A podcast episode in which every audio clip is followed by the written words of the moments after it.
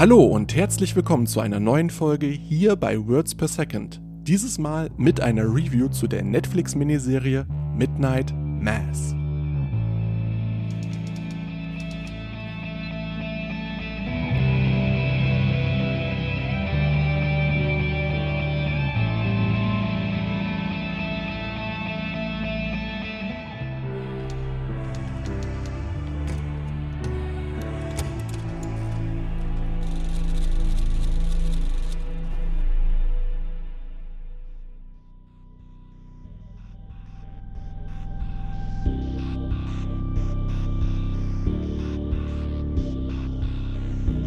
Der US-amerikanische Filmemacher Mike Flanagan ist durchaus kein unbekannter Name, wenn es um den gegenwärtigen Horrorfilm geht.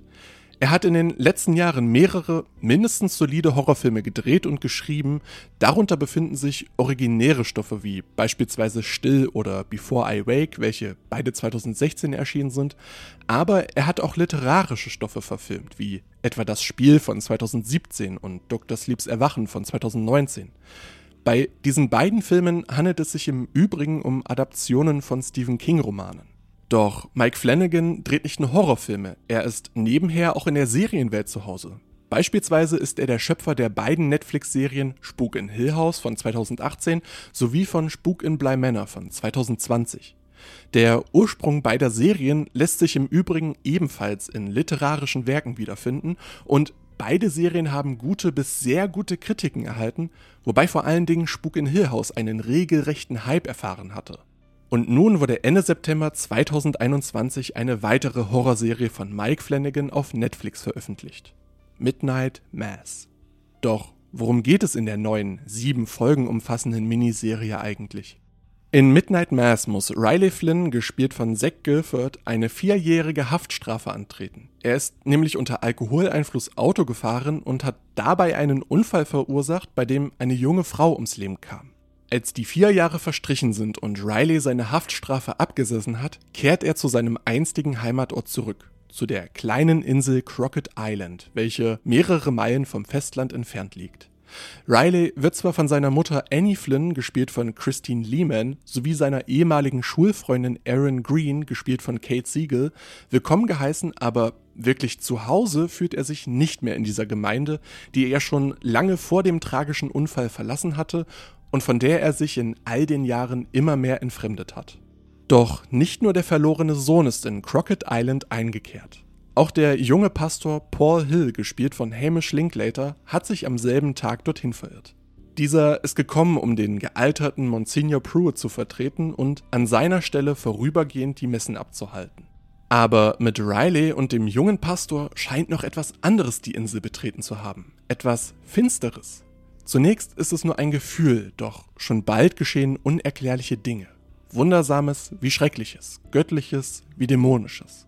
Auf dem Papier liest sich das ein bisschen so, als hätte die Geschichte ebenfalls aus der Feder von Stephen King stammen können. Und tatsächlich fühlt sich Midnight Mass oft so an, als würde es sich um eine weitere Adaption eines Stephen King-Romans handeln. Und das ist durchaus positiv gemeint.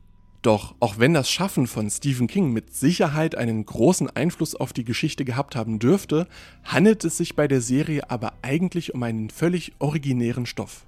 Und nicht nur das, Midnight Mass war eine regelrechte Herzensangelegenheit von Mike Flanagan. Der Filmemacher hat über mehrere Jahre hinweg diese Idee mit sich herumgetragen.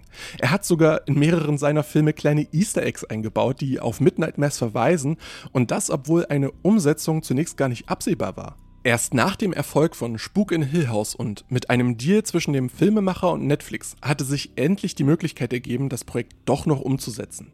Midnight Mass war vor allen Dingen deshalb eine Herzensangelegenheit für Mike Flanagan, weil er darin eigene Erfahrungen verarbeitet hat. Speziell die Figur des Riley Flynn stellt für ihn eine Art Avatar dar. Genauso wie Riley wuchs auch Mike Flanagan nämlich in einer Kleinstadt auf. Er wurde ebenfalls katholisch erzogen und auch er war als Junge ein Ministrant in einer kleinen Kirche. Und Riley ist in der Serie ein trockener Alkoholiker, ebenso wie auch Mike Flanagan ein trockener Alkoholiker ist. Man kann also sagen, dass der Filmemacher über die sieben Folgen hinweg eine sehr persönliche Geschichte erzählt.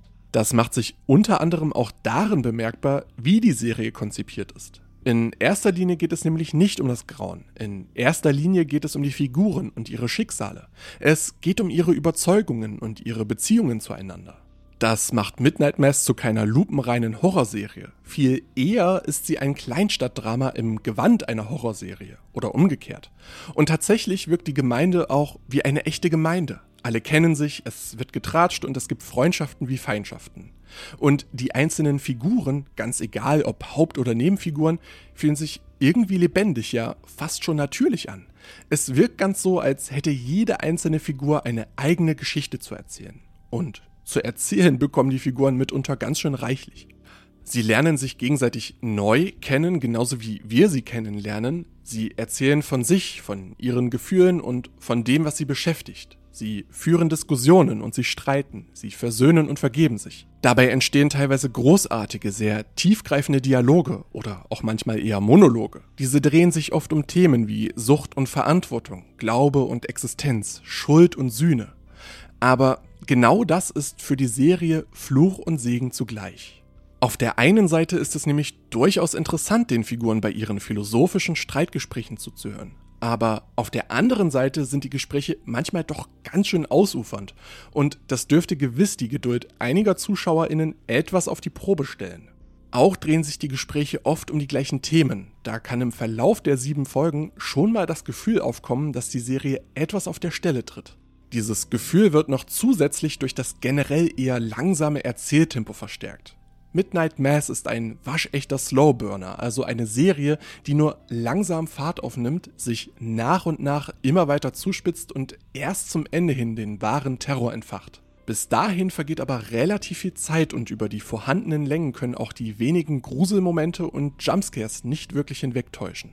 Aber auch wenn die Serie Längen enthält, heißt das nicht, dass sie langweilig ist, denn Midnight Mass zeichnet sich zwar nicht durch ein hohes Erzähltempo aus, dafür aber durch eine wirklich dichte Atmosphäre. Eine kleine Gemeinde lebt auf einer kleinen Insel, um sie herum befindet sich nichts als Wasser und plötzlich geschehen seltsame Dinge. Midnight Mass ist fast wie ein Kammerspiel, gespickt mit einigen Gothic Horror und Mystery Elementen. Verstärkt wird die Atmosphäre noch zusätzlich durch das unterkühlte, düstere Bild sowie durch die Filmmusik, welche die nahende Bedrohung ankündigt, sich dabei aber nie zu sehr aufdringt. Und so wie sich Mike Flanagan auf seine Figuren, die Dialoge und die Atmosphäre verlässt, so hat er sich auch auf einige vertraute Weggefährtinnen verlassen. Denn sowohl vor als auch hinter der Kamera befinden sich Leute, mit denen er schon einige Male zusammengearbeitet hat. Michael Fimoniari war beispielsweise auch schon vorher bei mehreren seiner Projekte als Kameramann tätig. Und die Newton Brothers haben seit dem Film Oculus von 2013 den Score für jedes einzelne Projekt beigesteuert. Von den SchauspielerInnen standen wohl am häufigsten Henry Thomas, der hier Riley Flints Vater spielt, sowie Mike Flanagans Frau Kate Siegel vor der Kamera. Diese Vertrautheit ist durchaus essentiell, denn man spürt sie in jeder einzelnen Szene. Jede einzelne Leistung ist wirklich on point und trägt zur Qualität dieser Serie bei.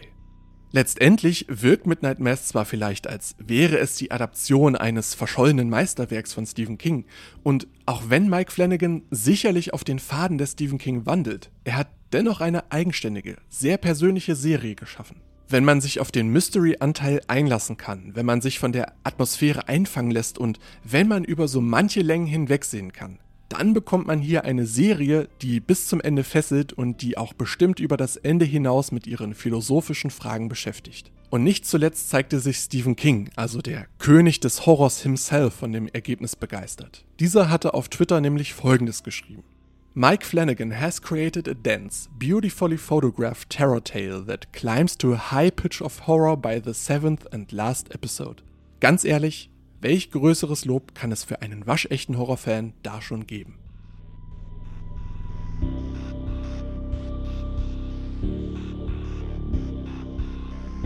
Ich hoffe natürlich sehr, dass euch auch diese Review wieder gefallen hat. Falls ja, dann würde ich mich natürlich sehr darüber freuen, wenn ihr auch bei der nächsten Folge wieder mit dabei seid. In meiner letzten Review habe ich über Dune, dem neuesten Film von Denis Villeneuve, gesprochen. Falls ihr noch überlegen solltet, ob ihr euch den Film wirklich auf der großen Leinwand ansehen wollt oder doch eher nicht, dann hört doch gerne da mal rein. Vielleicht kann euch meine Review bei der Entscheidung ja weiterhelfen. Neben den etwas längeren Film- und Serienkritiken schreibe ich auch Kurzreviews auf Letterboxd und Moviepilot. Schaut also auch gerne dort mal vorbei. Alle Links zu meinem Blog und zu meinen Social Media Accounts findet ihr in den Show Notes. Dort sind übrigens auch alle meine Quellenangaben zu finden. Words per Second ist ein Format über irgendwas mit Film von und mit mir, Dennis Günzel. Musik von Paul Drischmann aka Goller. Vielen Dank, dass ihr bis hierhin zugehört habt. Macht's gut, passt auf euch auf und bis zum nächsten Mal.